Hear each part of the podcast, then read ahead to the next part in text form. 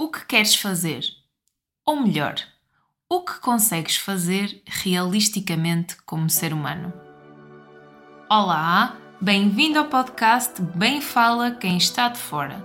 O meu nome é Daniela Crespo. Às terças-feiras estarei aqui a falar-te sobre comunicação. Fica por dentro e acompanha-me nesta viagem. Olá, bem-vindos ao podcast Bem Fala Quem Está de Fora. Hoje comigo tenho um furacão de mulher, uma eterna aprendiz, uma mentora de slow business. Tenho muitas perguntas para lhe fazer, por curiosidade e porque também sou uma eterna aprendiz e quero, quero muito aprender com ela. Ela tem muitas coisas para nos ensinar. Ela é a Ângela Silva, ela tem, criou a Equal, ela depois vai falar um bocadinho sobre, sobre a Equal. Uh, tem um livro, Aprende por Ti a arte de gerir o teu negócio e ainda tem um podcast à boleia com o Slow Business e hoje vamos à boleia com ela numa conversa certamente leve, maravilhosa e muito produtiva. Olá, Ângela! Olá, olá, Daniela, muito obrigada pelo convite, estou aqui em pulgas para, para conversarmos, é tão bom ver o teu sorriso, adoro o teu sorriso, adoro a tua energia. Aliás, a tua energia deixa-me mais calma. Pois, não fosse eu, e agora nós vamos falar também dos estilos de comunicação, não é? Não fosse eu aqui uma cerninha, como tu dizes, e, e lembro-me da, da, da, primeira vez que te vi e que te conheci pessoalmente, que foi na ah, apresentação, ah, do, teu, na apresentação do teu livro. Foi na FNAC, exatamente. Foi na FNAC, na apresentação foi, do teu livro. E eu lembro-me que na altura tu começaste a falar dos eternos aprendizes e depois tu viraste assim, eu já te topei a pinta. Tu és assim uma cerninha. E eu, ah, o que é que ela quer dizer com isto? Mas depois eu agora já entendo melhor o que é que tu quiseste dizer com isto e também vamos falar sobre isto mais à frente. Mas Boa. para para começar, se calhar hum. come começávamos por dizer quem é que é a Ângela e nada melhor do que tu para te apresentares e para falares um bocadinho sobre ti. Ora bem, para as pessoas não começarem já a ressonar, não é? Que depois começa a contar aquela história, nasci em 5 de 5 de 85 às 5 horas da tarde. Vamos aqui fazer um bocadinho de resumo. Eu agora tenho-me apresentado de forma diferente. Um, nós tem, não sei se tens visto muito nas publicações que tipo, nós não somos definidos por aquilo que fazemos, pela nossa função. Não sei se concordas com isso. Concordo. Concordo. Então, se fosse somos uma apresentação típica. Isso, somos muito mais do que isso. E ao longo do dia assumimos muitos papéis. Isso, epá, e eu comecei a ler e comecei não sei o quê, e tipo, faz todo sentido, não é? Eu sou muito mais do que engenharista ou industrial, eu sou muito mais do que ter trabalhado na Bosch e na Sonai, Epá, e quando eu comecei assim, e se eu me tivesse que apresentar de forma diferente, sem dizer o meu background aqui, uh, não é? A minha experiência, como é que, como é que eu diria que é a Ângela? Quem é a Ângela? E, e, e, este termo do eterno aprendiz que tu falaste, e muito bem, que é mascote da minha marca, da Equal, uh, tem a ver com isso. Também, também nasceu um bocadinho de mim, de eu me considerar uma eterna aprendiz uma curiosa e uma corajosa que quer ser e fazer melhor. Então, não só aquela curiosa que estou-me sempre a meter em alhadas, porque gosto muito de desafios e estou sempre a pôr-me jeito a escrever um livro que nunca tinha escrito na vida, a fazer um podcast que detestava vídeo e nasceram borbulhas, dormia mal para enfrentar a câmara e porque eu começava a ver-me, porque eu não conhecia a Angela, não é? E eu disse: Ah, que horror! Eu faço aquelas expressões todas, não é? Então, este percurso de, de, de, de querer novos desafios, de orientação para resultados, adoro números. Sou alérgica a bivalves, malta, se formos almoçar assim juntos, portanto, eu não como mexilhões nem nada disso, porque vocês não me querem ver a gritar no meio do chão. Um, gosto de creme, não gosto de, ou seja, o tulicreme, o chocolate estraga-se cá em casa, mas o tulicreme como todos os dias, o que é uma cena interessante. Um, e portanto, gosto, gosto de dizer isso, que sou uma eterna aprendiz e portanto gosto muito de estar sempre a aprender. Ainda agora comprei mais dois cursos 100% online e gosto muito de experimentar outras coisas. Um, e portanto, tendo isto em conta, não é? Fundei uhum. a minha marca como, como empreendedora, mas isso depois tem muito a ver também com o meu perfil, não é? Como tu estavas a dizer, o, o cerninha, eu já tirei a pinta. é, engraçado teres dito isso dessa forma, porque, porque eu também só me comecei a conhecer verdadeiramente há cerca de sete anos atrás. Antes, antes eu achava que me conhecia, mas eu não me conhecia. Uh, ontem fez 20 anos que eu e o meu marido nos conhecemos. Uh, não que namorámos, mas que nos conhecemos, no dia que nos conhecemos, fez 20 anos.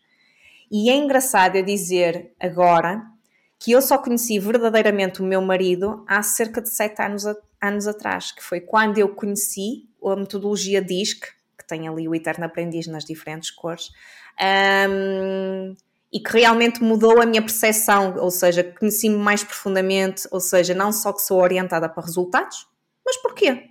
Ou tu, não é? Porque é que uh, tu gostas muito da harmonia no grupo, mas quais são os teus medos? O que é que tu gostas muito? Valorizas muito a estabilidade, a segurança? Então, não só nós sabermos, porque nos dizem, não é? Ah, que tu és muito harmoniosa, toda a gente gosta de ti. Oh, Daniela, tu tens uma energia tão uhum. calma, és tão fofinha, tão querida. Mas porquê que tu és assim? Uhum. E isto deu muito jeito ter conhecido isto quando, quando eu fiz a transição da Bosch para a Sonai, porque sofri um grande choque cultural, um, de me conhecer verdadeiramente uh, lá, lá, bem, bem, bem, bem no fundinho. Portanto, diria que uh, sou uma eterna aprendiz assim resumidamente. E, e, é uma forma de te caracterizar e, e, do que eu vou vendo e daquilo, da imagem que tu passas para este lado. E foi giro ouvir-te agora e pensar que tens esta sede de conhecimento, esta sede de saber mais, de aprender, de fazer coisas. Sim. Como é que encaixa aqui o slow business? Lá está, que é um paradigma, uma crença, não é? E ainda no outro dia estava a moderar um workshop dos perfis comportamentais da metodologia DISC, que é um dos pilares da minha marca, ou seja, a minha marca uh, é conhece-te como empreendedor e conhece o teu negócio. Um, então eu estava a moderar esta parte do conhece-te como empreendedor e conhece quem te rodeia, uh, muito, muito relacionado com isto, quem é que nós somos, quais são os nossos medos, talentos naturais, como é que nós reagimos sob pressão, um, como é que nós nos motivamos, o que é que nós não gostamos de fazer e o que é que nos tira a tampa, não é? Quando, nós, quando ela explode, porque é que ela explode? E alguns que explodem mais do que outros que ficam ali, hum, tudo para dentro, não é? Sim. E depois têm problemas de estômago e coisas e não sei o quê. Então, então perceber isto tudo uh, ajudou-me muito como, como, como empreendedora. E nesse workshop disseram Ai, oh Angela, eu não percebo. Tu és assim um, toda acelerada? E como é que tu te foste meter aí no slow business? Lá está, porque slow business não tem a ver com lentidão. Para quem nos estiver a ver ou ouvir, não é? Um, slow business não tem nada a ver com lentidão, mas tem a ver com equilíbrio, ok? Uhum. E, e, para falarmos um bocadinho sobre o slow business, nós temos que perceber um bocadinho de onde é que ele nasce e de onde é que ele vem. E não sei se já conhecias este conceito do movimento slow antes de, antes de, já, me, de, de me conhecer a mim ou já conhecias já, antes? Já tinha, ouvi, já tinha ouvido falar e também já tinha ouvido falar no conceito flow. Não sei se tem, está ah. relacionado ou não. O flow é quando nós estamos naquele, não é? Naquele pico de criatividade que nem damos pelo tempo passar. Sim, Sim também tem, tem, a ver, ver com isso. Tem a ver também com o envolvimento das atividades, certo? O grau de envolvimento que tu estás a fazer Sim. numa é atividade que te faz entrar Sim. em slow, em Sim. slow, neste caso em, em flow. flow. Sim, porque, porque lá está, quando nós estamos, o slow business tem a ver muito com isso, com, com o tal equilíbrio. O equilíbrio entre o quê? E como é que isto nasceu? Isto nasceu em Itália, com o Carlo Petrini, um, quando ele uh, se conseguiu juntar e conseguiu mover uma população contra as cadeias de fast food que iam implementar lá na cidade. Não vale a pena não men mencionar, porque é das maiores cadeias do mundo, não sei quê, portanto as pessoas Sim. já podem imaginar. E ele fez um protesto e um manifesto contra. Porquê?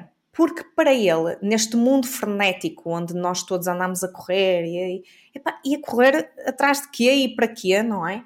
Mas é tudo muito rápido, é, é, comida, é, é, os ritmos, é comer, é estar com as pessoas, é fazermos várias coisas ao mesmo tempo, é estarmos ao telemóvel e já e estamos a escrever o e-mail ao mesmo tempo e depois perdemos o dobro do tempo porque a pessoa sentiu que não estava a ser ouvida e tu tens que pedir para voltar a repetir e entretanto Quantas o e-mail vezes, não é? Quem nos está a ouvir deve estar eu já a pensar. fiz, eu já fiz, eu já fiz, eu já fiz malta, portanto, eu, pá, quem nunca fez que atira a primeira pedra, eu já fiz, hum, e é contraintuitivo nós fazermos uma coisa de cada vez. Mas voltando aqui ao movimento slow, ele, ele tinha como algo basilar o respeito, é? E o equilíbrio. Equilíbrio de quê? Entre realmente nós temos aqui um respeito e equilíbrio pelo ciclo biológico dos alimentos. Uhum. Uh, contra a parte de produção massificada, apoiar os agricultores locais, porque realmente estamos a ingerir no nosso corpo coisas mais saudáveis. Uh, alimentos que, que, que tiveram o seu tempo e que não foram apressados para crescer. Slow food também tem a ver com aproveitar o tempo de refeição e respeitar esse tempo para nós, não é? Uhum. De realmente sentirmos isto, isto depois vem muito ao mindfulness, não é? Ao estar no aqui e no agora, ok? E de estarmos a comer aquele tomate cereja ou a apreciar aquele vinho, aquela tosta e estarmos verdadeiramente a sentir.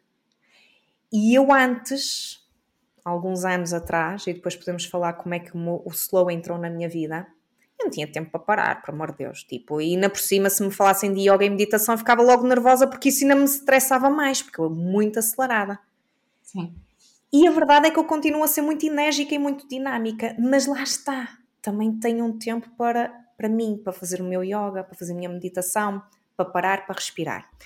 Então, este espaço, este Carlo Petrini, que, que, nos, que veio trazer aqui esta visão diferente de ter um espaço para a refeição, onde tu estás a comer aquele alimento e estás só a sentir a textura, os líquidos, o crocante, a suavidade, não é?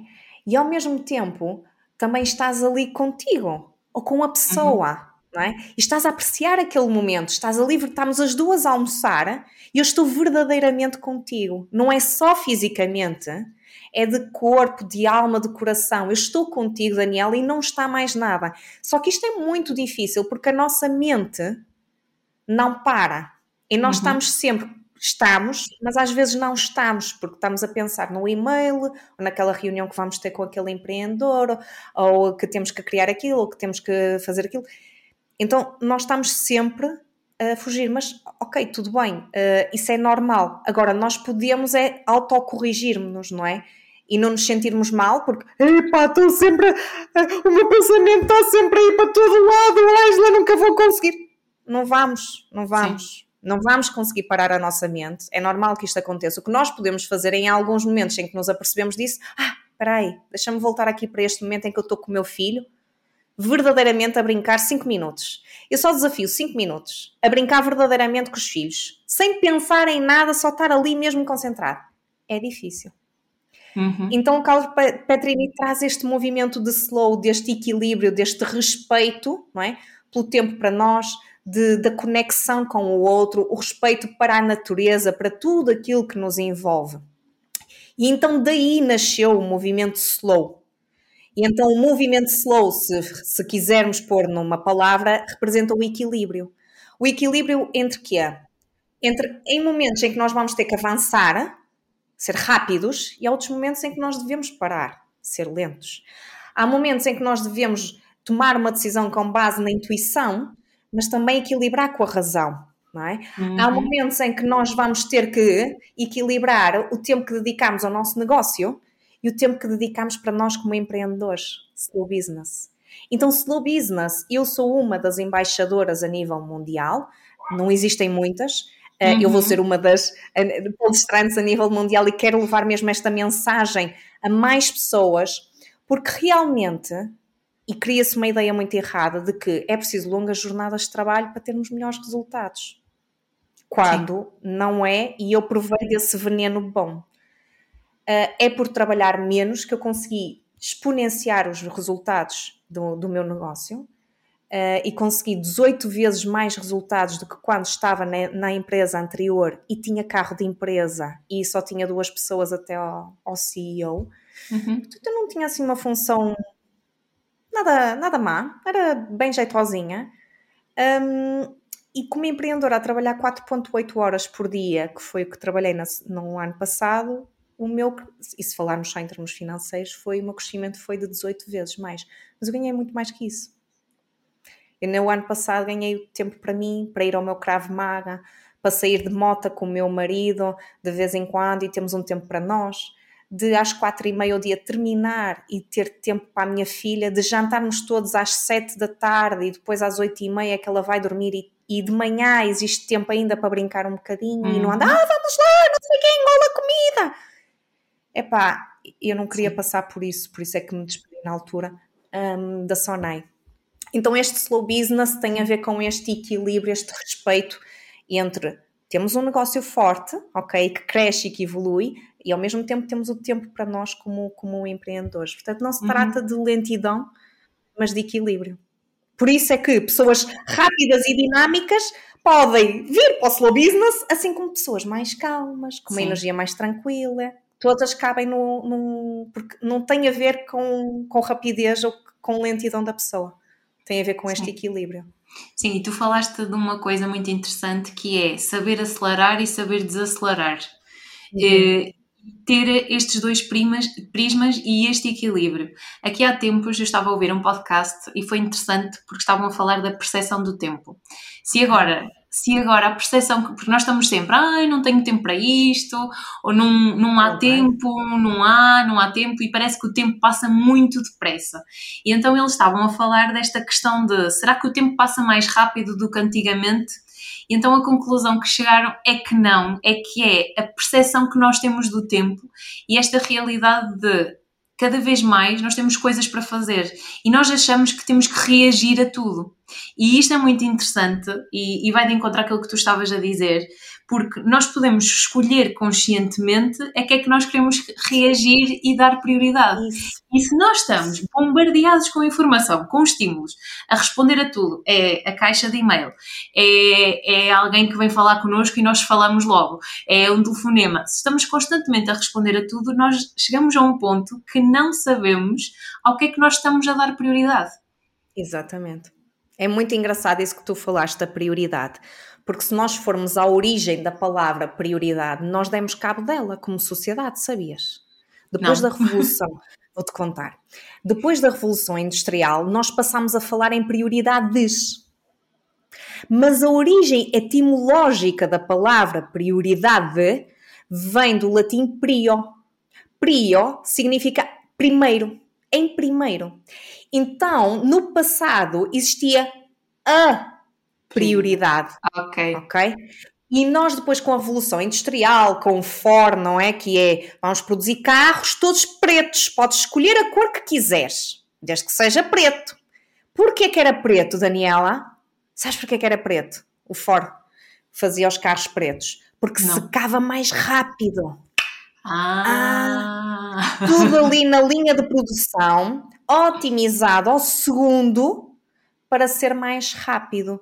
Então, foi nessa altura, em termos de sociedade, esta questão do relógio, nesta questão de chegar a horas, que nos começaram a incutir que se nós nos atrasássemos, algumas coisas más iam acontecer à nossa vida.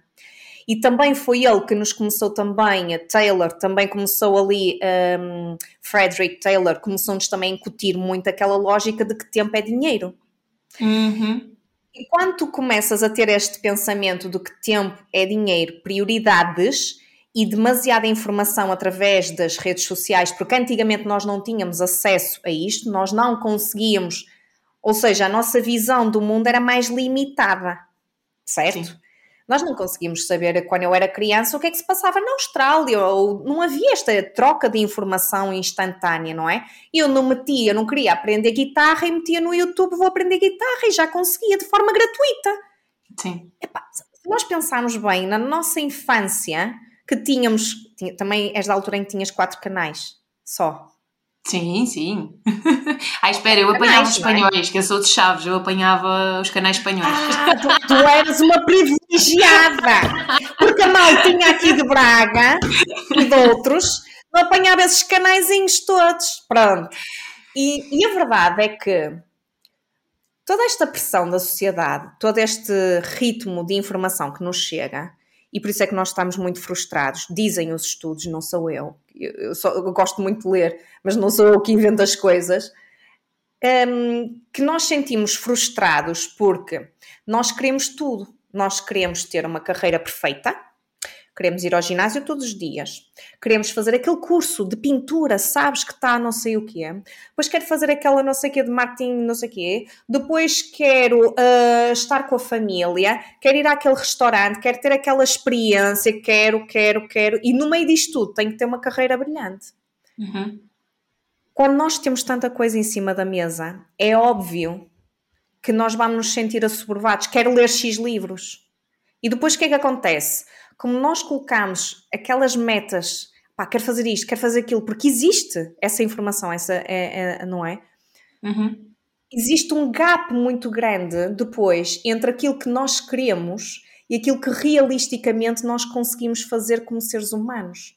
Porque enquanto que a informação aumentou exponencialmente, o nosso cérebro e a nossa Sim. capacidade de absorver essa informação manteve-se igual.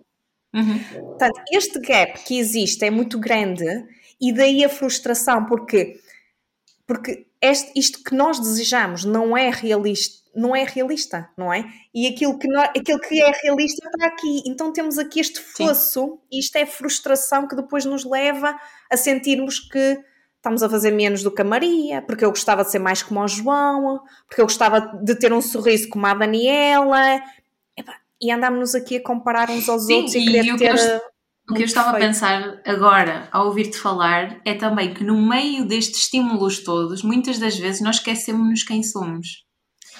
E esquecemos-nos daquilo que realmente importa para nós, de ver o que é que nós queremos fazer realmente, uh, porque é muito fácil nós prestarmos atenção a tudo sem prestar atenção a nada e sem nesta comparação caímos muitas vezes nesse erro. Então, mas o que, que é que eu gosto? Quando estou eu sozinha, Isso. comigo, o que é que eu gosto de fazer? O que é que eu gosto de Sim. ser? E quem é que eu quero ser? E isso tem muito a ver depois com os perfis comportamentais, não é? Com, com aquilo que faz parte da nossa personalidade. E que se calhar há pessoas que têm o ego mais alto e que acham, ah, eu é que sei como é que, como é que as coisas são, e, e não estão tão não, filtráveis. Estás a perceber o que eu quero dizer? Não filtram tanto as opiniões dos outros, porque uhum. têm um ego muito grande e acham que têm razão, que são ali os, os eternos aprendizes Olha, se calhar até podemos começar por, por apresentar Diz. a ferramenta DIS, que pode ser, que é para quem nos está a ouvir, Pronto. estar a par dos diferentes, uh, dos diferentes perfis e em que é que consistem. Perfis comportamentais. Perfis comportamentais, sim. sim. Então, a, metodologia diz que isto já vem de Hipócrates e não sei o que, não sei que mais, já vem desde os anos 800, ok? Um, só que foi o Marston que realmente trouxe aqui uma, uma, uma, uma transparência, não é? E uma organização nós temos todos aquele tio que é a alma da festa, que está lá no jantar de Natal e anima toda a gente e que conta piadas e não sei o que, é o eterno otimista, não é? Um, e a verdade é que nós, e isto da metodologia diz que não tem a ver, faz parte da nossa personalidade, mas não é um teste de personalidade. E isto é importante nós referirmos. Porquê? Porque a personalidade é algo mais profundo, vai bater nos nossos valores, nas nossas crenças uhum. e, em uhum. princípio, não se muda ao longo do tempo. Portanto, um teste de personalidade, um MBTI, um Enneagrama, eu sou tipo 8 do Enneagrama, que é o confrontador. Alguns também dizem que é o líder. Um, e a verdade é que eu posso continuar a, a, a, minha caminhada, mas se eu voltar a fazer o teste, eu vou continuar a ser uma tipo 8, não é? Uhum. Então o teste de personalidade é muito interessante para nos conhecermos, mas não conseguimos ver a nossa evolução como ser humano. Uhum. E por isso é que para mim o DISC, a metodologia DISC, que já não. Vamos, vamos fazer aquele. Em vez de vermos o iceberg, aquela imagem do iceberg que está toda a gente farta de haver, só se vê a pontinha e depois Sim. por baixo estão os. Bom, malta, vamos imaginar uma árvore. Vamos só mudar um bocadinho. Temos a árvore, a parte visível, não é? Depois temos as raízes. Então o teste de personalidade é tudo, não é? É as raízes e a parte da árvore que está visível, não é? Uh, mas bate muito e vai buscar muito aqui a parte que está invisível. O DISC uh, não reflete teste de personalidade, está incluído na personalidade, mas é aquilo que se vê. É parte comportamental, é como nós nos comportamos. Uhum. E nós temos um perfil natural, ou seja, eu posso ser naturalmente mais orientada para resultados, mais ágil, mas porque estou, se calhar, num banco muito certinho, não sei o quê, tem, e muito rigoroso, se calhar tenho que me adaptar para ter um perfil mais de rigor e de certeza, mais uhum. diplomático, uhum. e, ou seja, existe aqui algo que é nós, nós temos um perfil natural de nos comportarmos, nós valorizamos coisas diferentes. Há pessoas que valorizam mais a mudança e o desafio, há outras que valorizam a segurança e a estabilidade. Uhum. Um, e para para quem nos está a ouvir, também tenho um amigo uh, que estudava todos os apontamentos e tirava tudo e que depois disponibilizava a malta e que era o organizadinho, não é? O azul. Ou a Serena que dava tudo, dava tudo a toda a gente, deixava copiar e não sei o que, não sei o que mais. E o que interessa é os outros. E depois eu estudo. Eu depois de ajudar esta pessoa a estudar, eu depois tenho tempo para mim, que são os verdes, uhum. os serenos, os harmoniosos. Ou então os alma da festa, não é? Os amarelinhos. Alma da festa. Ou então os o tio que estávamos a falar é. há bocado. Tio, exatamente. E depois temos um perfil comportamental que é o vermelho, que é aquele que mete um objetivo e segue. Foco no resultado. Foco, foco, no resultado e que às vezes não é assim muito simpático e às vezes pode ser assim, às vezes um, tão aguerrido que é, pode ser, chegar a ser um bocadinho agressivo e frio, porque uhum. o foco dele não está nas pessoas, o foco dele está no resultado. Um, e é muito interessante nós conseguimos perceber que tipo de empreendedores é que somos e quem é que é a nossa equipa e quem é que é o meu marido e por quem é que nós estamos rodeados, não é? Porque nós, em vez de culparmos e julgarmos, nós podemos passar a entender e respeitar melhor as nossas uhum. diferenças. Um, então, então é, é este. Eu falo muito nisto, eu não falo tanto de manipulação nem de persuasão, eu falo muito na questão da empatia, de uhum. compreender uhum. o outro e falo muito na questão do respeito, no respeito pelo ritmo do outro, no respeito pelas prioridades do outro, pelos medos do outro e pelos talentos do outro. Sim. Um, então, então o DISC é esta metodologia que avalia e que nos mostra como é que nós nos comportamos. O que eu gosto nela é que o nosso perfil comportamental pode evoluir uhum. e pode ser diferente. Exemplo, eu quando estava na Bosch era um perfil vermelho e azulinho, ou seja, muito orientado para metas, resultados e de processos e de rigor, mas muito pouco sensível às pessoas, ou seja, era assim, uhum. command and control, pau, pau, pau, reunião da agenda, é isto, tal, tal, e tu, e datas, e não sei o quê, não sei o que mais, tada. Agora imagina outras Sim. pessoas que querem conexão, querem uma coisa mais calma, não é? Uhum. Como é que me encaravam? Às vezes eu assustava algumas pessoas. Não era por mal, eu nem sequer me apercebia que estava a assustar. Mas é isto. É, nós às vezes não temos noção de quem somos e do impacto que nós temos no outro. Sim, e é engraçado, eu fiz o teste no início deste mês uhum. e é engraçado, pronto, eu sou sereninha, calminha, tal como tu me tiraste a pinta. E é interessante que depois o relatório dá-nos mesmo muitos dados.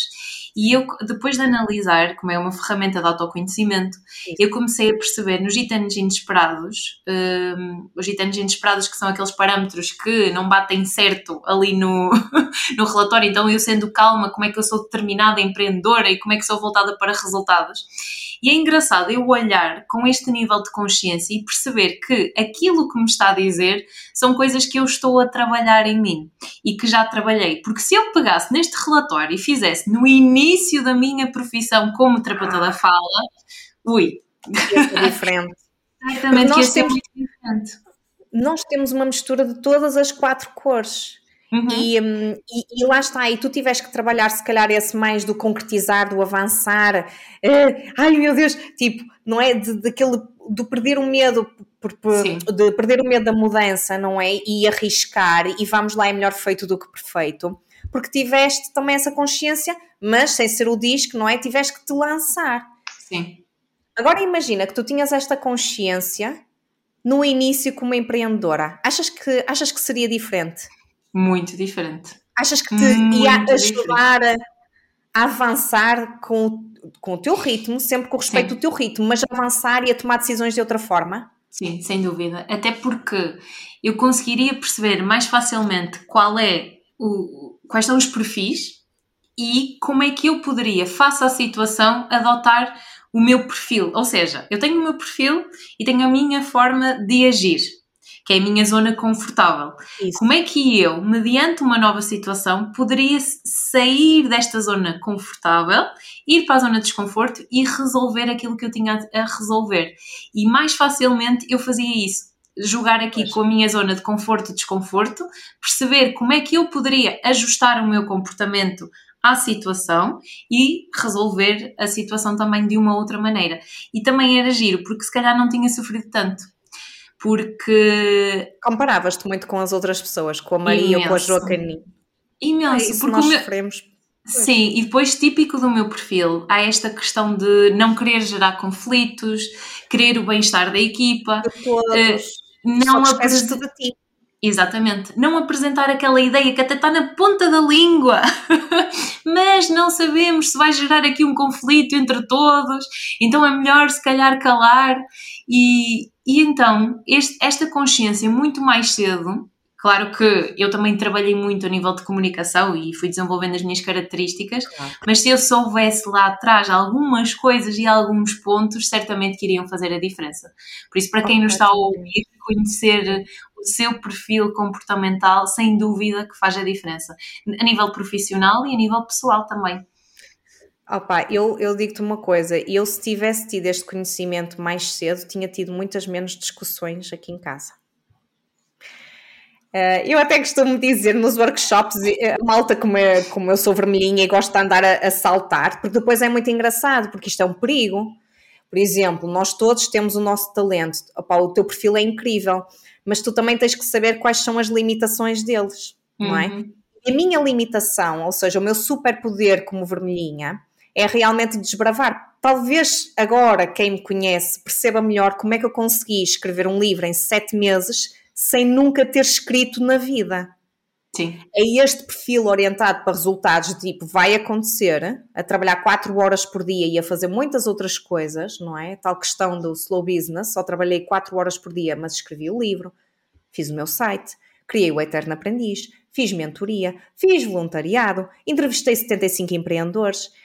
E, hum, e estás a ver, e não é questão de ser muito tempo não é? Tem a ver com, a, com eu me conhecer como empreendedora, que me ajudou muito, e o conhecimento que eu tinha da Bosch e da Kaizen, eh, do Bosch e da Sonai, das metodologias Kaizen japonesas, não é? Uhum. De eliminar desperdícios, de simplificar processos, de retirar aquilo que não interessa e focar naquilo que é essencial. Hum, portanto, esta questão de, de nos conhecermos a nós próprios e de conhecermos quem nos rodeia. Eu tinha tido muitas menos discussões com o meu marido. Eles até dizem lá no workshop, diziam assim: Olá, Angela, tudo aquilo caro com o teu perfil ainda vais criar um modelo de negócio de terapia de casal. E eu, não, não, não, não, não, não, não calma, malta. Eu já tenho as minhas coisas para resolver cá em casa, está bem? Vocês resolvam as vossas, vocês já perceberam quem é que é o vosso cônjuge, não é? Porque o foco é sempre a nível de claro, negócio. Sim. Mas eu peço sempre no, no exercício, ao longo dos exercícios, para escolher uma pessoa a nível de de relação mais próxima, familiar, um amigo, o que quer que seja, e os outros perfis a nível profissional. Porque é interessante e é muito desafiante, muito mais desafiante, às vezes conhecer o perfil da pessoa com quem nós estamos mais próximos.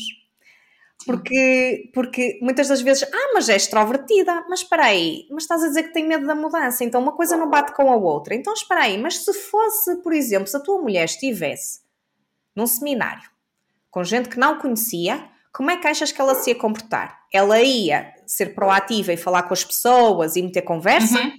Ou ia ficar na sua, no seu cantinho? Se não conhecer ninguém? Ai não, ia ficar na sua, ia ficar no seu cantinho. Ah, então calma, porque não é, não é um perfil amarelinho ou vermelho. Ou, ou é um Sim. perfil verde, sereno, ou é um perfil cauteloso, o azul. E muitas das vezes as pessoas que estão mais próximas de nós, como estão naquela bolha de segurança, acabam uhum. por parecer que estão bem e que estão ali a libertar-se, mas depois no seu contexto social, profissional, não é? Tem outro tipo de perfil.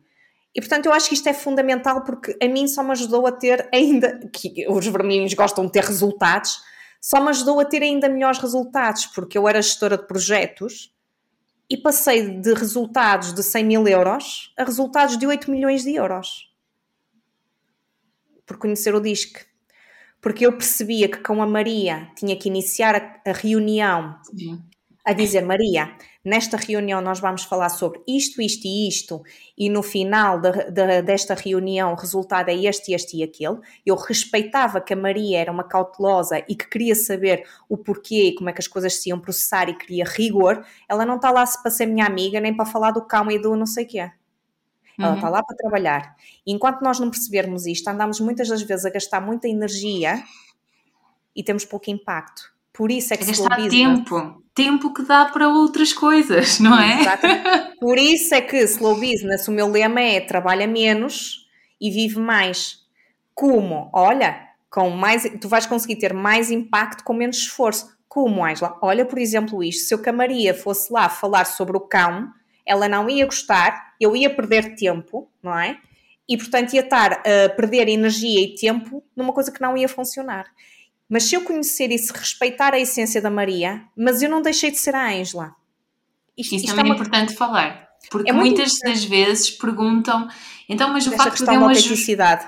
Sim, eu perco a identidade se eu estiver a tratar não. o outro como ele merece ser tratado, se eu estiver, se eu estiver a alinhar a minha. Não é, fazer, não é dizer que eu estou a fazer rapor. A Maria está assim com os braços cruzados, eu vou me virar do lado e vou fazer rapor com ela. Ela está a falar mais rápido, eu estou a falar mais rápido ela está a falar mais lento, eu vou estar a falar mais lento. E depois as pessoas percebem que eu estou apenas a imitar o tom de voz e o ritmo daquela pessoa e sou a falso. Uhum.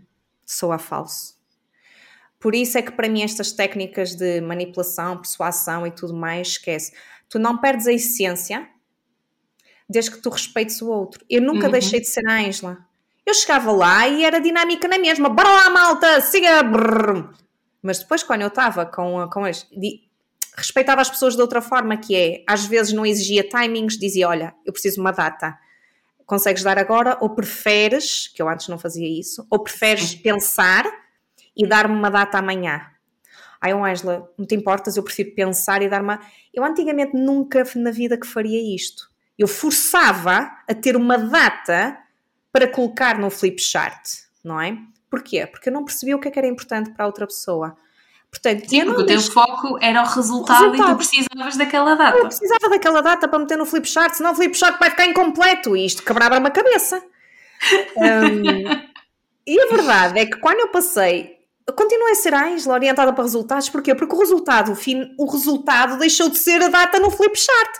O resultado passou a ser nós termos um projeto final com este resultado não o caminho, mas o resultado final. Então, se eu no caminho respeitar a pessoa, que ela precisa de tempo para pensar naquela data, eu vou-lhe dar esse tempo.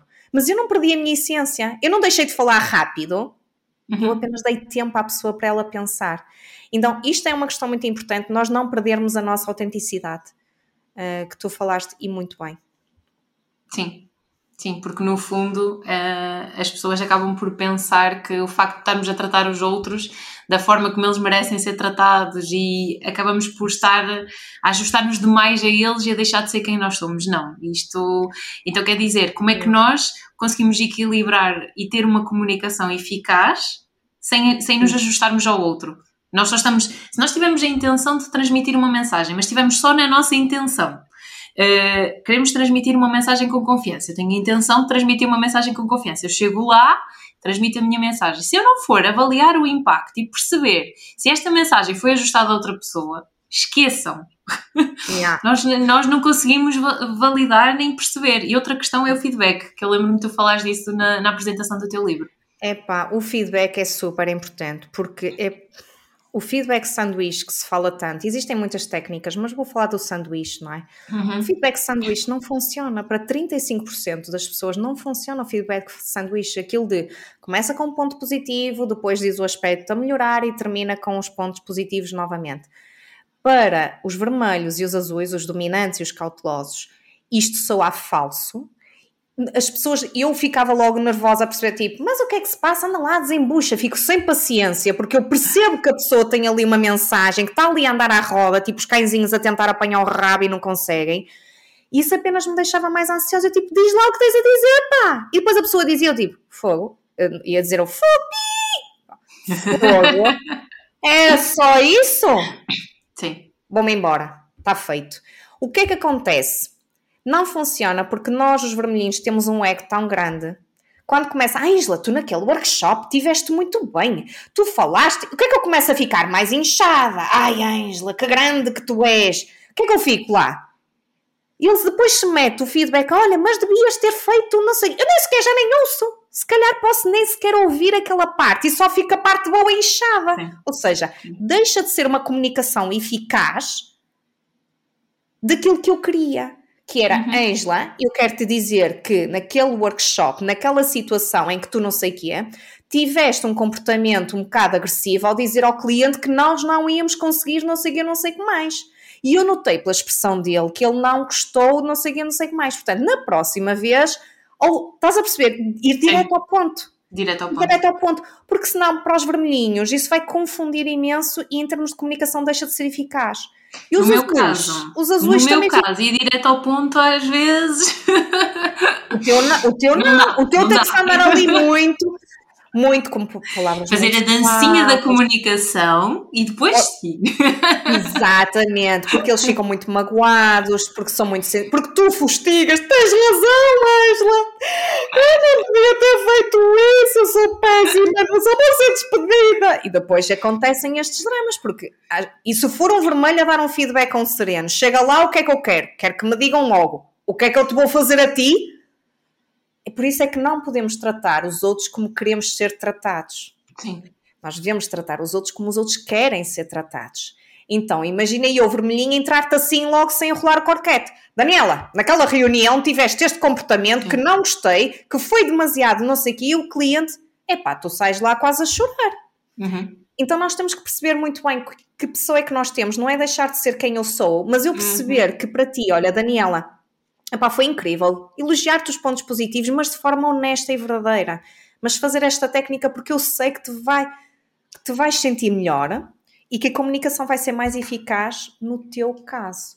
Sim. Um, portanto... E é isto, e como eu te disse, estávamos a falar em off, uh, houve coisas que eu compreendi agora. Por eu ser mais sensível e, e este tipo de feedback de ir direto ao ponto, eu levava muito a peito e achava mesmo que era para mim e o que é que eu fazia mal e ficava a remoer. E hoje, com, com o facto de ter aprendido esta ferramenta, eu penso: não, é a forma desta pessoa comunicar, é a Estás situação, a... não é comigo, isso. é a situação. Não tem nada a ver. Ela gosta que sejam diretos com ela, por isso é que ela está a fazer-me um favor e está a ser direta comigo, porque eu não quero que, não, como eu não gosto que me enrolem o croquete, não vou enrolar o croquete para ti. Mas agora eu tenho este conhecimento, não é? Mas é muito, muito engraçado como nós achamos muitas das vezes que aquilo que dizemos que é claro e que a outra pessoa vai entender aquilo que, claramente, Sim. aquilo que, que nós, uhum. nós vamos uh, dizer. Olha, lembrei-me de uma coisa que eu gostava de fazer contigo. De força. Ai, Jesus. Tens uma caneta e um papel? Tenho. Olha, vamos fazer aqui uma coisa, uma coisa engraçada que me lembrei. Lá que vem ela com o resultado. Vale que eu já conheço. Olha, peraí, deixa-me buscar aqui uma, uma folha. Ok, olha, um caderninho, tá? Ah, folha. Espetacular, até, até é da mesma tamanho e tudo. Então, uma caneta. Uhum. Porque nós estamos a falar de comunicação, não é? Para quem nos está a ouvir, então, eu vou, eu vou, eu vou aqui lançar aqui um desafio à Daniela e as duas nós vamos desenhar um monstro. Está bem? Ok. A minha comunicação vai ser super clara. Então, vamos lá. O monstro tem uma cabeça e tem três olhos. Ok? Uhum. Tem uma boca tem dois pés e dois braços. Ok. Tá? Tá. Fui super clara, não fui? Uhum. Um monstro com três olhos, com uma boca, com dois pés e com dois braços. Uhum. Certo? Pronto, o que eu queria era isto. Deve estar exatamente igual. Ora, mostra-me o teu.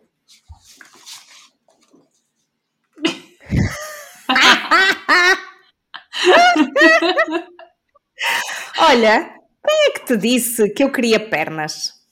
Realmente, não disseste. Mas eu interpretei. Mas estás Aqui a está ver. a grande diferença. Eu, eu, eu costumo fazer este exercício do monstro no workshop. Diz que para mostrar que nem tudo aquilo que nós achamos que comunicamos de forma clara Uhum. vai ser entendido de forma clara. Há pessoas que vão acrescentar pernas, mas quem é que falou em pernas, Daniela? Eu não falei em pernas, por amor de Deus. Não te falei em pernas, para que é que desenhaste pernas? E essas coisinhas aí, esses pontinhos, parecem dedos. Eu pedi-te dedos, eu não te pedi Exatamente. dedos. Então é tão engraçado porque a, a minha comunicação foi clara, não é? Um monstro, uma cabeça, olhos, mas tu acrescentaste a tua percepção. Uhum. Há malta que me desenha barrigas, há malta que me desenha as mãozinhas e eu não pedi mãos e eu não pedi a barriga. E depois as pessoas dizem: Oh, lá, mas não faz sentido um monstro sem barriga. E eu, quem disse? O monstro é meu, eu é que decido como é que eu quero.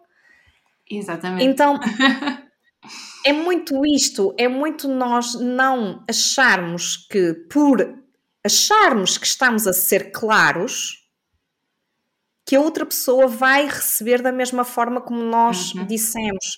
E muitas das vezes nós acrescentamos naquela, naquilo que tu me dizes, as nossas interpretações, a nossa experiência. Ah, um monstro não faz sentido não ter barriga e desenha uma barriga, não é? Então, esta questão da comunicação para os outros é muitas das vezes nós dizemos porque o outro não percebeu, porque eu disse, porque eu disse, porque eu disse, não se lembram de eu dizer. E muitas das vezes nós esquecemos dos três dedos apontados para nós, não é? Sim. Que é esquecermos de, de balizar e, tipo, Uhum. e de perguntar, não é? Perguntar. Sim. Porque muitas das vezes tem a ver com isso, com, com, com nós perguntarmos à outra pessoa o que é que entendeu. Uhum. Não sei se, se tu concordas com, sim, com isto, sim, esta e ao longo deste podcast eu também vou falando muito na questão do in- da intenção e do impacto. E desta intenção Ok. que nós temos, nós temos sempre que avaliar o impacto que esta informação chega ao outro e perguntar. Porque se nós não perguntarmos, se nós não percebermos e se nós não validamos a informação, nós vamos ficar só na intenção, só na nossa cabeça e só na nossa forma de comunicar. E, e assim não conseguimos perceber se esta comunicação está a acontecer de uma forma eficaz. Foi basicamente este exemplo que tu deste. A mesma coisa se eu dissesse: Oh, Ângela, vamos desenhar um quadrado no canto da folha. Yeah. Qual canto da folha? Yeah. Eu pensei logo no direito. Em cima, eu estava a pensar Cima no esquerdo, vês? Precisa. Como assim? Vamos já abrir um conflito. Exato. Eu não gosto. Não, mas, mas é um exercício giro, simples, não é? Mas que, que dá para pensar. Nós, nós estamos sempre a comunicar todos os dias. Hum, e se nós ficarmos só presos na nossa bolha e no nosso umbigo, porque eu disse que não tinha, barri- eu não disse que tinha pernas, a culpada é Daniela. Andámos aqui sempre a criticar e a julgar uns aos outros. E então é tão mais bonito, por isso é que a metodologia diz que é, é tão epá, é tão bonita, hum, porque honra a essência da outra pessoa. Porque Uhum. nós percebemos que eu posso ter dito aquilo, mas a interpretação do outro pode ser diferente. E se nós tivermos este respeito, lá está, slow business, este respeito por quem nós somos, saber, termos esta consciência de quem é que nós somos, mas quem é que é o outro e o que é que ele valoriza, se calhar não precisamos de andar sempre atrás dos clientes. Porque Sim. nós vamos conseguir perceber que aquele cliente amarelinho não pode começar uma reunião logo a falar de trabalho. Uhum. O cliente amarelinho que, temos que começar a perguntar como é que está tudo. E o cão, depois se levou ao hospital, ficou melhor?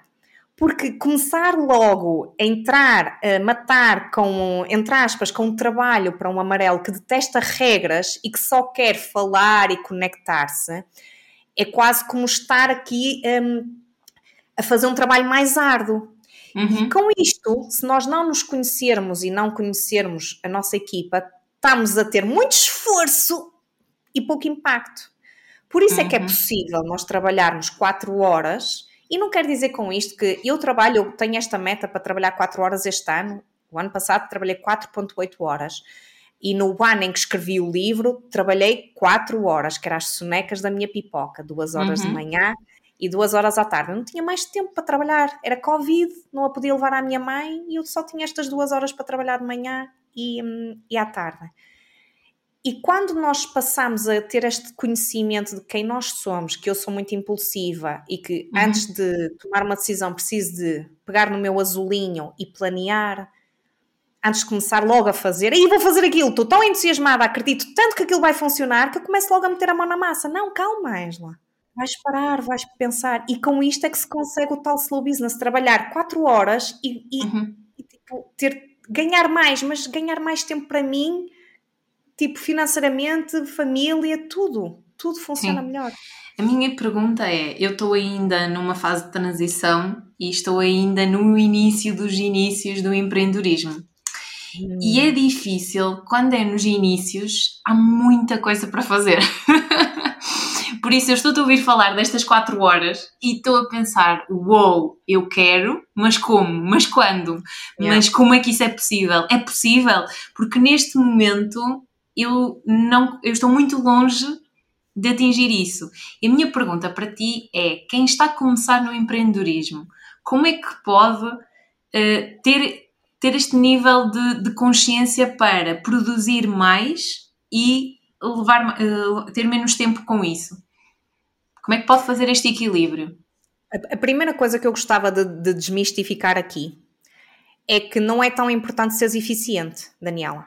Okay. O, meu, o meu primeiro conselho para ti é não queiras ser eficiente que é aquela coisa de nós, epá, em 8 horas, vou falar em 8 horas, podia falar em mais, mas em 8 horas eu vou ser mais eficiente, ou seja, com vou fazer a mesma coisa com menos recursos e com isto eu sou mais produtiva e mais eficiente. Não tentes ser eficiente. O meu propósito principal é seres eficaz. Porque não te vale a pena seres eficiente a fazer uma coisa que nem devia estar a ser feita. Percebes o que eu quero dizer? Percebo não vale a pena, vou repetir, não vale a pena seres eficiente a fazer uma coisa que nem deveria estar a ser feita. Então, isso para mim é o primeiro ponto. Eu não trato de gestão do tempo, eu não ajudo a organizar agendas, eu não trato tanto da eficiência, eu trato mais da eficácia. E para mim, menos com menos, que é fazer menos, menos horas, menos com menos recursos. É tudo uhum. menos. Menos, é? menos. menos, menos. É que vai dar mais. Menos com menos, a multiplicar menos 5 vezes menos 5 dá mais 25 uhum. na matemática.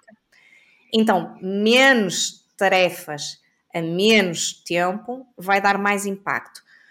Um, então é muito importante nós, antes de querermos acrescentar, nós retirarmos. E é verdade que pode ser muito difícil para um empreendedor que está a começar e que tem 1500 ideias e eu acho que isto é muito perigoso. Nós, como empreendedores, é pá, é perigoso porquê? Porque nós temos a liberdade de poder fazer o que quisermos. E a liberdade pode levar a uma coisa muito perigosa, que é um bloqueio. Uhum. Eu, quero, eu posso fazer tanta coisa que eu não sei o que vou fazer. Este excesso de liberdade, quando nós estamos numa empresa, nós somos contratados para aquela função e nós temos aquelas balizas. Eu sou, sou responsável por fazer daqui até aqui, pronto, ok, ou mais um bocadinho, o que for. E tu aqui otimizas e és eficiente e, e, e tudo mais. Mas quando tu tens a liberdade de criar as tuas próprias regras, esta liberdade pode ser asfixiante. Uhum. Pode ter o um efeito inverso, que é em vez de dar liberdade, tu estás preso. Sim. então, o meu primeiro conselho e aquilo que eu trabalho com os meus empreendedores, porque aquilo, eu agora ainda não tenho os cursos e vou-me focar a fazer cursos 100% online para que, que estes empreendedores de pequenos negócios consigam aprender ao seu ritmo, um, quando e onde quiserem e quando estiverem preparados para dar este salto. Eu não vou estar aqui com programas para já, quero dar este respeito pelo tempo da pessoa decidir quando é que é o momento de o fazer. E, e, eu tive muito tempo, já desde dezembro, que estou aqui, vou fazer um programa, vou fazer um 100% online, vou fazer uma masterclass, vou fazer uma. O que é que eu vou fazer? Eu podia fazer tudo, não é? Sim. Não apressei a decisão. Porque havia dias que eu acordava e que tipo, Ei, já sei, é por aqui, não sei o quê. Pá, deixei as ideias arrumarem-se, não é? Dei tempo a mim própria para decidir que seria o curso 100% online que estava mais alinhado comigo, com os meus limites um, e com respeito pelo cliente, pelo ritmo do cliente, o slow marketing, como, como agora se ouve falar, ou slow sales, que é respeito por mim e respeito pelo, pelo cliente. Então, esta questão é muito importante, que é termos poucas coisas, mas que nos tragam muito impacto. E então eu até hoje fiz uma publicação de uma alavanca do Slow Business é tu saberes onde é que tu podes colocar a tua alavanca. Então imagina que tu tens um pau e tens uma pedra para levantar, não é? Tens aqui a pedra. Uhum. E o objetivo da alavanca que tu posicionas aqui, não é? Qualquer coisa, não é? Fazer-te aquele gancho para tu levantares a pedra. Sim. Só que se ele estiver aqui, tu vais ter que fazer muito esforço para levantares a pedra tu tens que encontrar o ponto certo de onde colocar a tua alavanca para tu conseguires levantar a pedra, que é representativa do negócio, ok? Com pouco esforço, com pouca energia. Então eu penso sempre, e como eu não tinha muitas horas para trabalhar, eu pensava sempre, ok, como é que eu com menos esforço consigo ter mais impacto? E aqui as pessoas têm que pensar o que é que é impacto. E tu tens que pensar o que é que é impacto para ti. É financeiro? Uhum. É, eu preciso colocar comida na mesa. É pá, então não se me metam a escrever um livro, por amor de Deus, como eu fiz. Eu fiz o livro porque eu tinha uma almofada financeira que me permitia fazer o livro. Uhum. Porque se eu tivesse como impacto meter comida na mesa para a minha filha, eu ia bater portas e dizer consultoria. Eu faço consultoria de gestão. Ia fazer aquilo que os meus colegas fazem. Sou consultora de gestão, consultora Kaizen, de melhoria contínua. Que era isso que eu fazia na Sonai e na Bosch. Gestora de projetos de ajudar a ter melhores resultados com menos esforço. Portanto, como empreendedores, é saber exatamente onde é que, que, que alavanca, é o, que, o que te vai ajudar, qual é o teu impacto que queres, em primeiro lugar, é financeiro, é chegar a mais pessoas. A minha é chegar a mais pessoas. E o livro para mim foi, ok, como é que eu consigo, com menos esforço, chegar a mais pessoas? Falar sobre isso, ajudar a dominar a arte de, de gerir o seu negócio. Ok, vou escrever um livro. Ok. Agora, como é que eu consigo fazê-lo? Vou fazer uns cursos 100% online, ok? Um, então, eu tenho sempre poucas coisas. Como é que eu consigo as 4 horas? Porque eu tenho mesmo poucas coisas para trabalhar. Mas a questão é que eu tenho um podcast, eu tenho publicações nas redes sociais, uh, eu é que faço Muito tudo. assim, sim. Consistente, de forma consistente. Uh, sou eu que trato dos envios todos de FNAC, WOC, Bertrand, quando me fazem encomendas de livros que vou levar, ou peço ao meu marido, pronto, essa parte pode, olha, não te importas passar ali nas CTTs e levar-me, ele até faz-me esse favor de vez em quando. Mas a verdade, mentoria, também as minhas mentorias, não é? Os workshops também, e sou eu que faço tudo neste momento. Mas, por exemplo, eu estava a chegar ao final do ano a vermelho a bater no vermelho, a trabalhar mais horas do que aquilo que eu, que eu, que eu estava a querer e não me sentia bem. Eu ia depois para a minha pipoca, estava com a cabeça cheia. Às vezes ia ter com o meu marido, não sei o quê. Houve assim uma fase de um mês que eu andei nada slow business. Estava sempre no avançar, no carregar o pedal. Eu disse: Ok, está na hora de destralhar, tenho que tirar. O que é que eu decidi? Em vez de quatro publicações por semana, passei a ter três em vez de escrever muito nas publicações, decidi e enverdei pelo desenho, que é uma coisa que eu gosto, e ter uma mensagem-chave, porque vai-me uhum. levar a escrever menos tempo a escrever aquela publicação, mas a estar presente e despertar esta curiosidade. Tinha um podcast semanal, decidi que ia passar a ser quinzenal. Então eu comecei a retirar coisas à minha vida para eu conseguir equilibrar a minha vida. E é aqui e que é entra a melhoria contínua. É, e é aí que entra a melhoria contínua, que é eu conseguir focar-me naquilo que realmente importa. E neste momento o meu foco está nos cursos 100% online.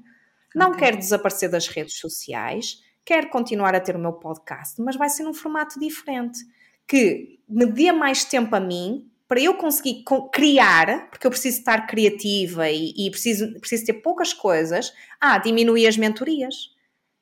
Tinha quatro o ano passado, ao mesmo tempo, só tenho duas. Não há mais mentorias. Veio e vieram ter comigo e disse: Não sou a melhor pessoa para te ajudar. Podia ter ocupado a última vaga. Decidi: Não sou a melhor pessoa para te ajudar. E disse à pessoa quem é que eu achava que era a melhor pessoa para ajudar. E isto, isto é, é mesmo importante, porque eu acredito que quando nós fazemos isto de coração, de querer ajudar a pessoa, outras janelas se abrem. Oh, Angela, mas perdeste uma mentoria, perdeste dinheiro. Pois, mas se calhar surgiu-me um convite e surgiu-me mais coisas para um workshop e surgiu-me aquilo e surgiu-me aquilo outro. Portanto, Sim. eu fechei uma porta, não fechei. Eu ajudei aquela pessoa a ter um acompanhamento que eu achava que era o certo para ela, que eu não seria a pessoa indicada para ele naquele momento, que haviam outras coisas a serem tratadas antes. E se nós formos verdadeiros com o outro e se não fizermos tudo pelo lucro ou pelo dinheiro, isso vai acabar por vir, porque é uma consequência, mas nunca é o foco. Percebes o que eu estou a dizer? Percebo. Não é o foco. Dinheiro nunca Sim. foi o foco. É sempre Sim. uma consequência de se eu estou ou não a fazer um bom trabalho. Isso virá.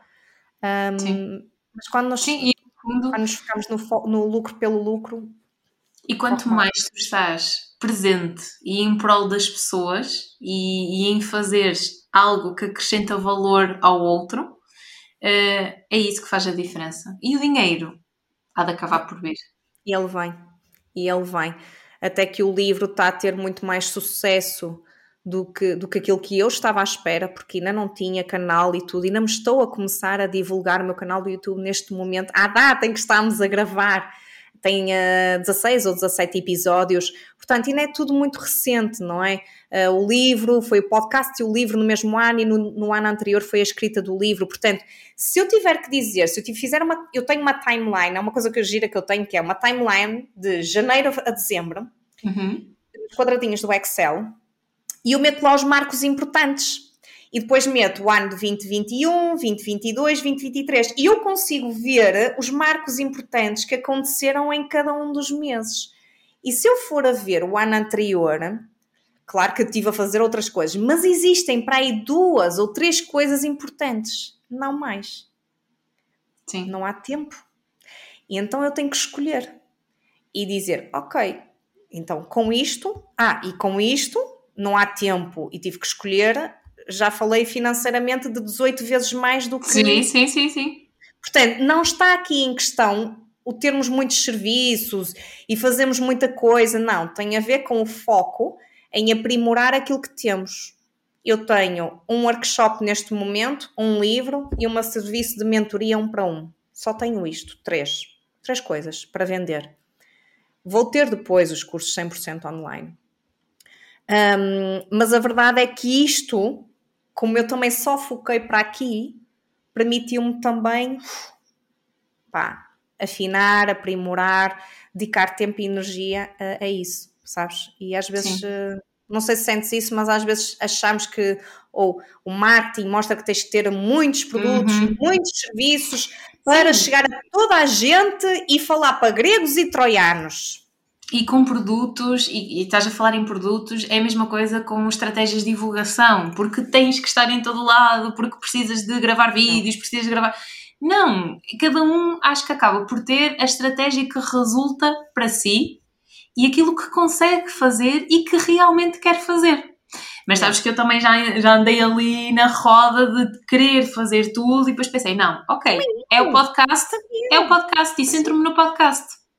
É isso, porque quando eu também. Epá, eu, eu, a minha expertise é esta parte da gestão e da melhoria dos resultados. Não tem a ver com marketing nem com comunicação.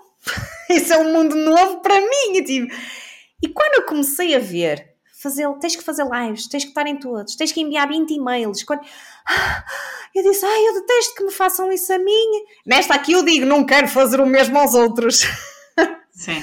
Sim. Opa, e eu senti-me um pouco asfixiada com e, e, e comprei impulsivamente algo que depois não me arrependi porque permitiu-me aprender outras coisas. Portanto, tudo aquilo que acontece é por algum motivo. Mas eu fiz uma compra impulsiva na área do marketing digital. E eu assim, epá, isto não, eu não me identifico com aquilo, com a forma. Eu percebo que tem que existir uma comunicação, as pessoas chegam, ok, existe um funil, depois algumas ficam interessadas, outras vão, outras não vão, e depois, entretanto, algumas vão comprar. Eu percebo tudo isso, mas existem formas de o fazer que, para mim, respeitem o ritmo da outra pessoa e a decisão. Se aquela pessoa está no talvez, então se calhar para mim é um não. Deixar estar uhum. no talvez, porque se for um sim, é um sim claro que ela vai avançar comigo e não se vai arrepender. E para mim é muito importante isto do, do espaço e do respeito, e por isso é que descobri o slow marketing, que para mim foi ai, ainda bem que isto existe. Existe. ainda bem que isto existe, o slow marketing, porque é tal venda humana e a venda ética. Eu não preciso de usar os gatilhos mentais de atenção, restam apenas duas vagas, toca a comprar atenção, eu fiz isto nos inícios dos workshops, porque, epá, eu só via a malta a fazer isso, diziam que eu tinha que fazer aquilo, sim, e eu sim, colocava sim, lá, não é? Mas eu sentia-me tão mal quando eu publicava no LinkedIn a dizer já só tenho X vagas, aproveita já a tua oportunidade. Eu sentia-me, eu publicava aquilo e eu, epá, e eu não eu dizia, oh Angela, cala-te, olha, estás a aprender, não percebes nada desta área, tens que fazer assim, porque toda a gente diz que tens que fazer assim. Será que tens?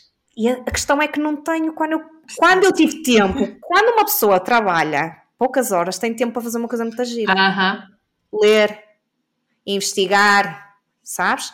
E perguntar. Quando, comecei, perguntar. quando eu comecei a ler e investigar outras formas, cheguei ao slow marketing. E o slow marketing veio até mim. Ou slow sales, não é? Que é este respeito por nós. Eu não quero fazer lives à noite.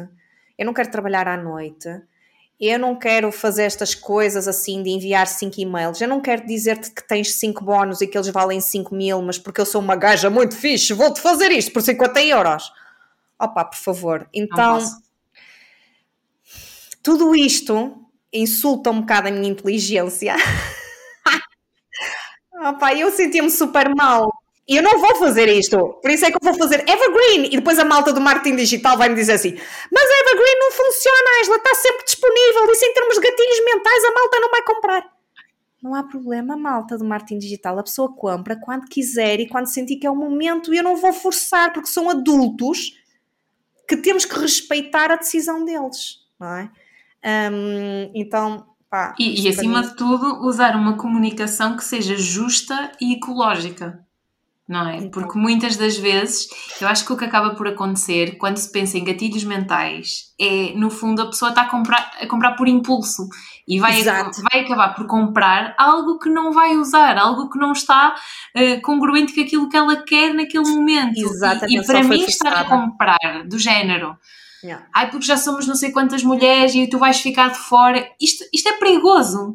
Isto é perigoso numa mulher que tenha uma autoestima em baixo, estou a dar o exemplo aqui de uma mulher, pronto, foi com meio agora à cabeça, mas alguém que Isso. está se calhar a passar por um processo onde tem questões de autoestima para resolver, Isso. onde se sente em baixo, onde tem ali tempo onde vai à rede social e que está ter, e que aqueles gatilhos que estão a ser usados é do género vais ficar de fora porque já todas melhoraram a sua autoestima, porque já. Epá, é dizer, tão mau é mexer mau. na ferida dessa forma. Eu é fico. Mau. É muito mau. E eu não vou fazê-lo e, e vou respeitar. E a pessoa, quando sentir que é o momento de estar comigo e de também vir para esta jornada de slow business, e é uma coisa que é muito importante, que é não é só as pessoas que trabalham 4 horas que têm direito. Ai, eu não posso pertencer ao slow business porque eu não, nunca na vida vou conseguir trabalhar 4 horas. Não é preciso trabalhar 4 horas, malta. Claro.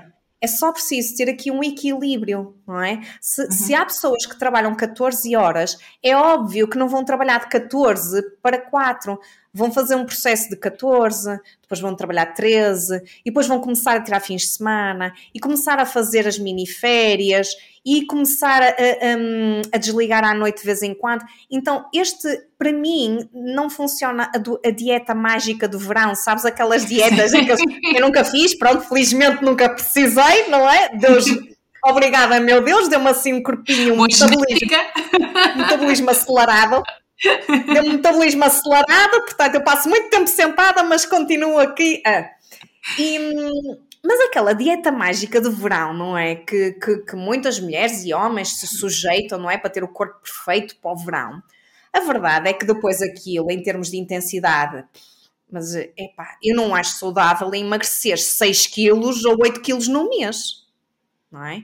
E quando tu tens um, um, uma alteração de hábitos, porque depois não podes comer isto, não podes comer aquilo, depois tens de fazer exercício, tens que beber água, e é tudo alterar-te os hábitos de uma forma muito rápida. E quando tu te libertas, como isto é tão abrupto e não é natura em ti, quando termina esta pressão toda, o que é que normalmente acontece? voltas aos teus hábitos antigos, não é? Por isso é que a dieta mágica de verão, esta intensidade, e levando agora para a área dos negócios, não funciona. Porque é antinatura para nós. Portanto, o empreendedor, se quer realmente para trabalhar menos horas, vamos começar aos poucos, não vamos tornar algo e aumentar a frustração daquela pessoa. O que eu uhum. faço com os meus empreendedores na mentoria um para um, que ali é mesmo um fato à medida, é este 1% cada vez. Sim. Quase nem notam e já estão a fazer mudanças, epá, mas brutais, porque depois desvaloriza-se muito e desvaloriza-se mesmo por ser pequenos passos. Só que os pequenos passos trazem tipo resultados epá, e as pessoas ficam depois, levam a tal chapada de luva branca, não é? Porque os, os pequenos passos trazem mesmo resultados incríveis. Uhum. Um, e então esta jornada de respeito pelo nosso próprio ritmo, ok? Há pessoas que são mais aceleradas e se calhar menos aversas à mudança, que vão conseguir fazer uma, uma, uma mudança mais rápida. Há outros que vão ter que demorar o seu tempo. Mas o demorar o seu tempo não quer dizer que seja pior do que a Maria, não, é só o nosso tempo. Um, há uma coisa tão gira de tipo, és muito acelerada. Eu não sou acelerada, eu sou Angela, este é o meu ritmo. É como, imagina que eu te coloco, epá, lembrei-me disso, imagina que eu te coloco aqui assim este papel. Vamos dizer assim, o que é isto? E tu dizes-me, é um papel. É um papel, sim. E agora eu vou-te colocar assim. E o que é que é isto? Em comparação um com este? Um é um papel pequeno e outro maior. Mas quando eu te perguntei isoladamente, tu apenas disseste que ele é um papel. Okay. O que acontece é que quando nós fazemos isto, eu te pergunto novamente, tu dizes que isto é um papel pequeno, mas isto não deixou de ser um papel? É o uhum. papel. Uhum. Então, a Ângela não é acelerada. Tu só fazes isto porque estás a comparar com alguém. Então a Ângela é a Ângela. Eu tenho o meu ritmo. E uhum. tu, a Daniela, é a Daniela. E que bom que é tu seres a Daniela. E tu tens o teu ritmo. Então, esta questão de papel grande ou papel pequeno, ou de nos andarmos a comparar, é aquilo que eu tento eliminar da equação. Okay com os meus empreendedores, que é deixa de te comparar com a, a Joana, ou a Maria, ou o Joaquim, ou o Samuel, olha para ti não é? Um, porque a pressão acaba por ser muito menor. É muito mais fácil nós melhorarmos a nós próprios do que, do que eu estar a tentar ser a Daniela mais devagar, porque não vou conseguir. sim, Vai sim. ser muito mais forçoso para mim. Eu vou me sentir frustrada. Um, então, este caminho é, é mesmo passo a passo e a respeitar mesmo os limites de, dos empreendedores, uh, dos, dos pequenos negócios um, para, é um processo. Para, para viver este equilíbrio, sim. Uh, mas os resultados são, são muito mais rápidos do que aquilo que estavam à espera. Eles ficam mesmo muito admirados, tipo, uou, wow, como é que nós em tipo, algumas sessões há, há, há uma, olha, houve um caso tão giro, posso contar, que tem a ver com, com, com comunicação. Uhum. A pessoa tinha um perfil, uma empreendedora que tinha um perfil que não sabia dizer que não. Para quê? Evitar o conflito. Yep. Então imagina um cabeleireiro em que chegavam lá, o fornecedor super uh, que não desiste, não é? E ela dizer que não precisava dos produtos e tal, e não sei o pá, mas isto é um não sei o quê, promoção, e se comprar 10 e tem não sei o quê. E a pessoa estava ali a tentar, não é? E ele disse, ah, mas é que se não comprar não vou conseguir atingir os meus resultados mensais. Sim, já estou a ver. Então, então a insistência era tanta e a pessoa não tinha mecanismo, nem tinha esta consciência, ela nem sequer sabia que não sabia dizer que não. Ela apenas sabia que era uma pessoa agradável e que tentava ajudar a equipa. Era esta a autoperceção que ela tinha sobre ela. Ela não tinha esta percepção de que tinha dificuldade em dizer que não para evitar o conflito. Ela não tinha esta consciência. Eu trouxe esta consciência. E numa sessão, nós fizemos roleplay. Ela, eu disse, ok, tendo em conta isto, ela disse, isso não parece nada correto, realmente, porquê é que ele me está a fazer isto? E não sei, eu disse, tu farias algo assim para mim? Imagina que eu era a tua cliente. Não, Angela, nunca, nunca te fazia isso. Então porquê é que permites que os outros te façam isso a ti? Então, é esta questão de, às vezes, por evitarmos o conflito, nós não definirmos os nossos limites. E eu, numa sessão, trabalhei a questão de roleplay e como dar feedback de forma assertiva, dizer que não precisava. Oh, foi brutal. Ela, num mês, estamos a falar que num mês poupou 5 mil euros. Uhum. Foi assim uma coisa em termos de produtos, não sei o que é que ela tinha. Foram cinco, ela reduziu 65% nos custos em termos dos produtos. Isto representou cerca de 5 mil euros na faturação dela que, que ela ia gastar okay. porque não sabia dizer que não. Agora imagina o que é numa faturação de, de pequenos negócios, não é? Uhum. Algumas pessoas 5 mil euros pode ser, ah, isso não é nada, para mas outras. Para, uma, para outras 5 mil euros por mês só em custos de produtos, fora salários e impostos, já nem estou a falar nada disso, ok, malta? Porque isso aí sim, ultrapassa sim. os 5 dígitos. Isso aí já íamos para os 5 dígitos, acima de 10 mil euros. Estou a falar só naqueles custos de produtos, por não saber dizer que não, aquela pessoa estava a ter um custo desnecessário de 5 mil euros. E tinha N produtos lá que acabava por não gastar completamente desorganizados, nem sabia o que tinha, não é? Porque lá está, muitas das vezes nós acumulamos no nosso negócio e deixamos de questionar. Porquê uhum. é que temos uhum. tantos vernizes disponíveis? Tantas cores? Isso confunde os clientes na decisão, a tipo, porquê? Porquê é que temos que ter 30 cores? Ah, porque houve um dia uma cliente que queria verde às bolinhas amarelas. E porque uma cliente uma vez na justifica. vida perguntou pelo ver, justifica isso. Então, muitas das vezes os empreendedores tomam decisões por 0,1%, porque alguém, alguém um dia lhes disse isso sobre que não tinham verde às pintinhas amarelas. E nós muitas das vezes baseamos a nossa decisão com 0,01% da nossa faturação. E às vezes é só isto: o trabalho é colocar os dados e dizer: hum. Olha, estás a ver o que está a acontecer? Pois é, pois é. E é tão simples, tão simples de reduzir custos. É tão fácil simplificar processos, é tão simples ajudá-los a crescer o negócio. Um, para mim, não é? Para os empreendedores, acaba por ser tipo um abre-olhas, às vezes uma coisa muito simples. Uh, que faz toda está, a diferença. Entra-se entra na corrida e nem se questiona, não é? E no fundo também estavas tá, uhum. a, a, falar, eu estava-me a lembrar da, da questão da generalização. Quantas vezes também nós fazemos generalizações na nossa comunicação sem comprovar com números, com factos, e por exemplo, esse, esse caso do verniz. Ah, muita gente compra, mas será que é mesmo muita gente? Ou se foi uma cliente uma vez que comprou e eu estou Exatamente. a achar que muita Isso. gente vai comprar aquele produto? Ciência do é? achismo. Do achismo, exatamente. A ciência do achismo é incrível, porque nós achamos que é muito, que é pouco, um, e com isto não sustentamos com dados, com números. Quando nós colocamos os dados e os números, eu gosto muito dos dados e dos números, não é? E há um capítulo que é das palavras aos números, que é juntar os dois, que tu consegues. Eu não estou a dizer para acabar com a intuição, eu adoro decidir com a intuição, mas eu gosto de ter ao lado da intuição os meus dados e os meus números. Com as duas coisas, eu decido. Uhum. Com uma coisa, eu posso tomar má decisão.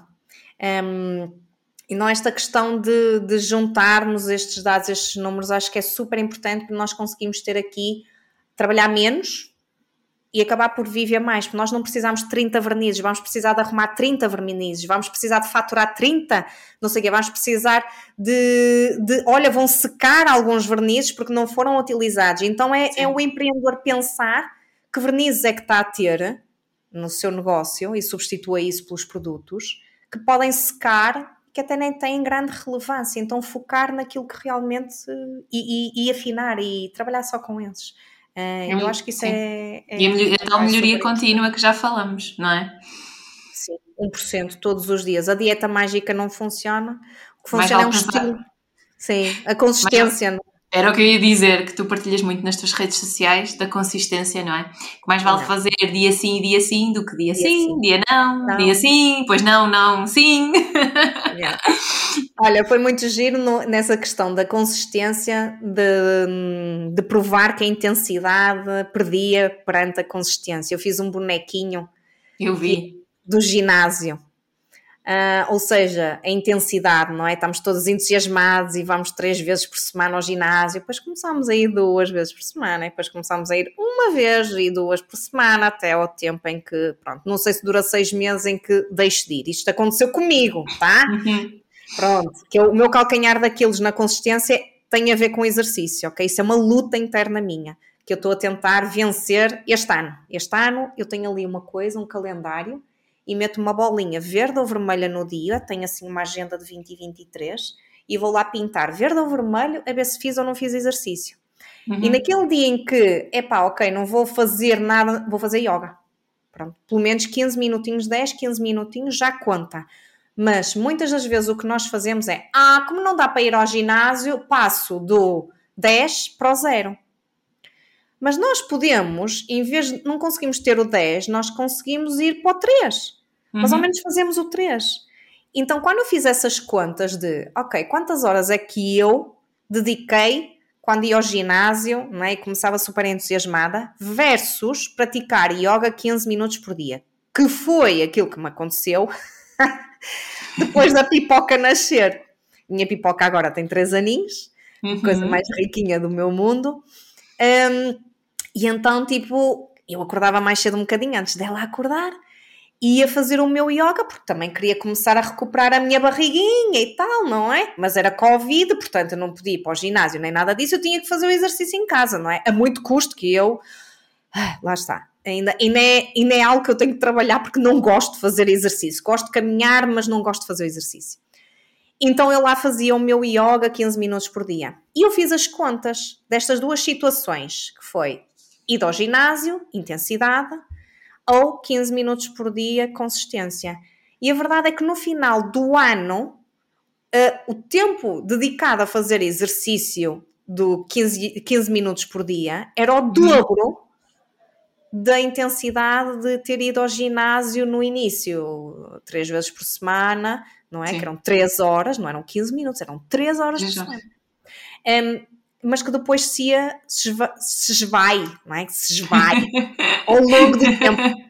E foi muito giro por os números, uh, porque realmente a consistência acaba por ter um impacto muito maior. Acabei por praticar o dobro das horas de exercício físico do que na intensidade com a, a ir ao ginásio, mas que depois que se esvai. Uhum mais uma vez a importância de medir e dos factos, não é? E criar hábitos pequenos, mas que nos levam a grandes conquistas e a grandes resultados.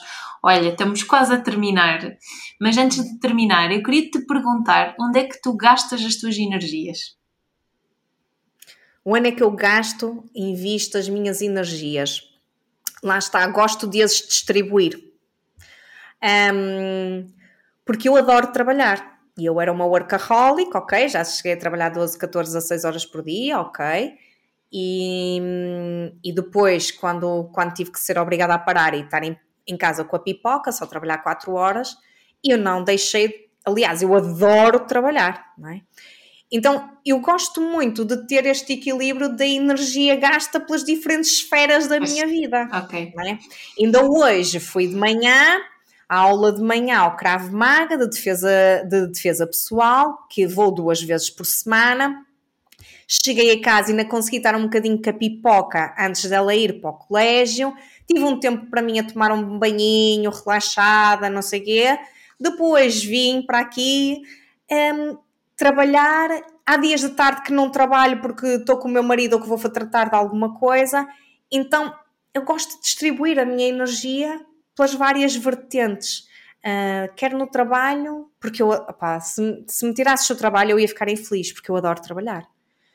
Se eu tivesse que escolher, felizmente não tenho que escolher, escolhi a minha família, mas antigamente não. Antigamente escolhia o meu trabalho. Era mesmo workaholic. Um, mas hoje em dia escolhia, escolhia a, a, minha família e ia-me custar imenso não poder trabalhar. Mas eu adoro trabalhar. Não preciso de escolher, posso ter ambas as partes. Portanto, é, é sim esta, esta divisão entre, entre a minha esfera pessoal e a minha esfera profissional que tento ter. Olha, e por falar nisso, uma coisa muito gira que vai acontecer este ano, vou partilhar contigo, um, e que nunca fizemos, vai ser o primeiro ano. Eu sempre quis muito viajar e comecei a viajar muito tarde, porque em termos de. Os meus pais não, não, nunca nos levaram a viajar, não é para fora, e eu comecei a ir muito tarde com o Rui, com o meu marido. Então fica sempre aquela coisa de tipo, gostava de viajar mais, não é? Gostava uhum. de conhecer mais, gostava. Pronto. E então, em abril, vamos estar um mês em Itália. mas vai ser tipo aquele mês vamos com a pipoca, ela vai connosco, nós vamos para um apartamento, portanto o objetivo é viver como os italianos. É ir fazer as compras, fazer a comida, lavar a roupa, não sei o quê, tudo. Se tiver que trabalhar uma coisa ou outra, trabalho, porque eu tenho mentorias e não vou deixar os meus empreendedores, mas vai ser mesmo assim, estás a ver, tipo um momento de Epá, vai ser. Eu estou com grandes expectativas em relação a esta viagem, porque eu nunca fiz isto, mas vai ser mesmo giro, porque não é, não é férias, férias, é tal este equilíbrio. Se eu precisar trabalhar alguma coisa, eu vou levar o portátil para trabalhar. Esta liberdade, não é? Esta liberdade de criar as regras e não ter que escolher entre o meu trabalho e a minha vida pessoal. Eu posso ter ambas as coisas. E isto pode ser utópico, não é? Para algumas pessoas, ah, isto não é possível, porque sempre nos fizeram acreditar que hum, para termos um negócio de sucesso, não é? É preciso trabalhar muito, sangue, suor e lágrimas, não tem nada a ver com isso. Quanto mais trabalharmos, mais cansados estamos, mais vais demorar a enviar aquele e-mail, em vez de 5 minutos vais, vais ter dúvidas e vais demorar imenso e vais demorar 20 minutos a enviar o mesmo e-mail do que se estiveres fresco como alface.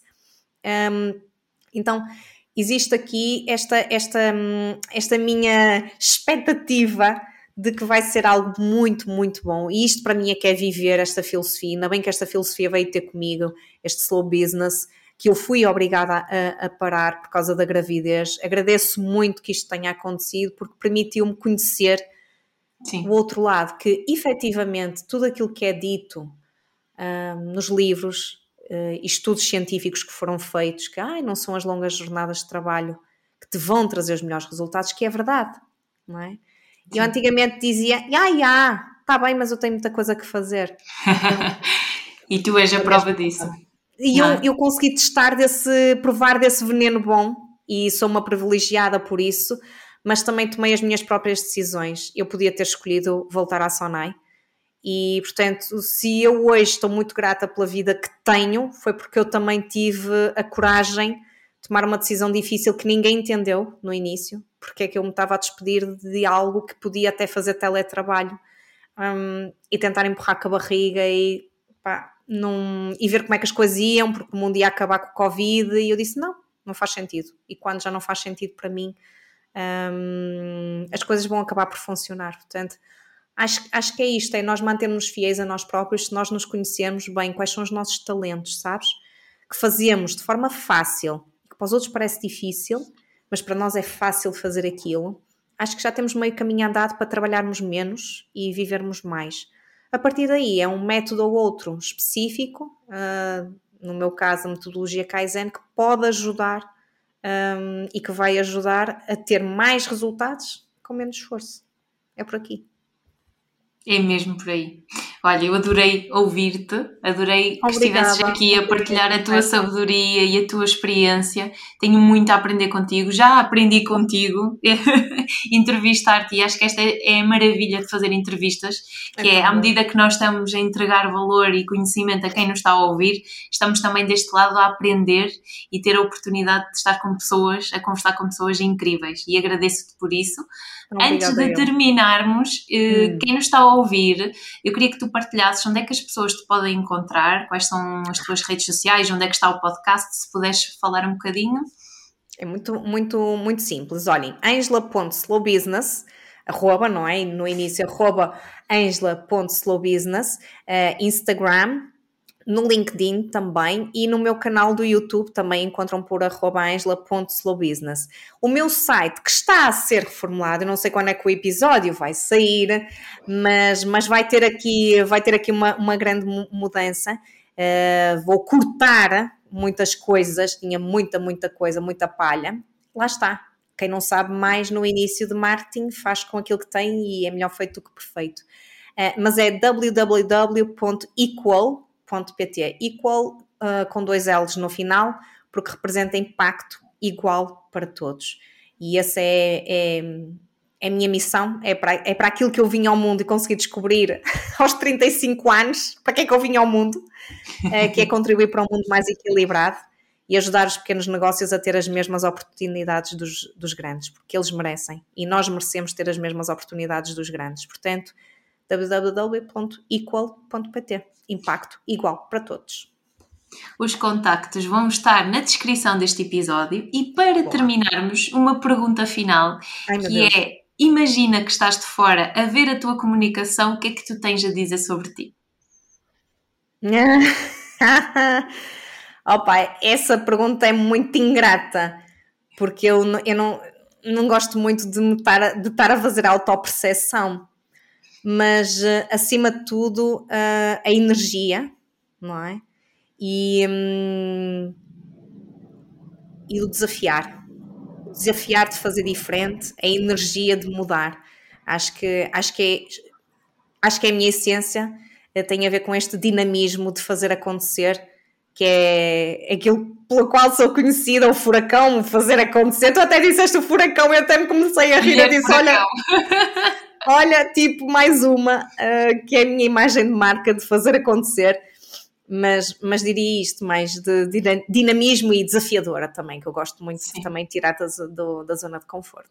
Sim, tirar da zona de conforto, fazer acontecer, desafiar a pensar de forma diferente e, acima de tudo, no fazer acontecer, fazê-lo de uma forma mais leve, mais prática, que é isso que nós precisamos nos dias de hoje.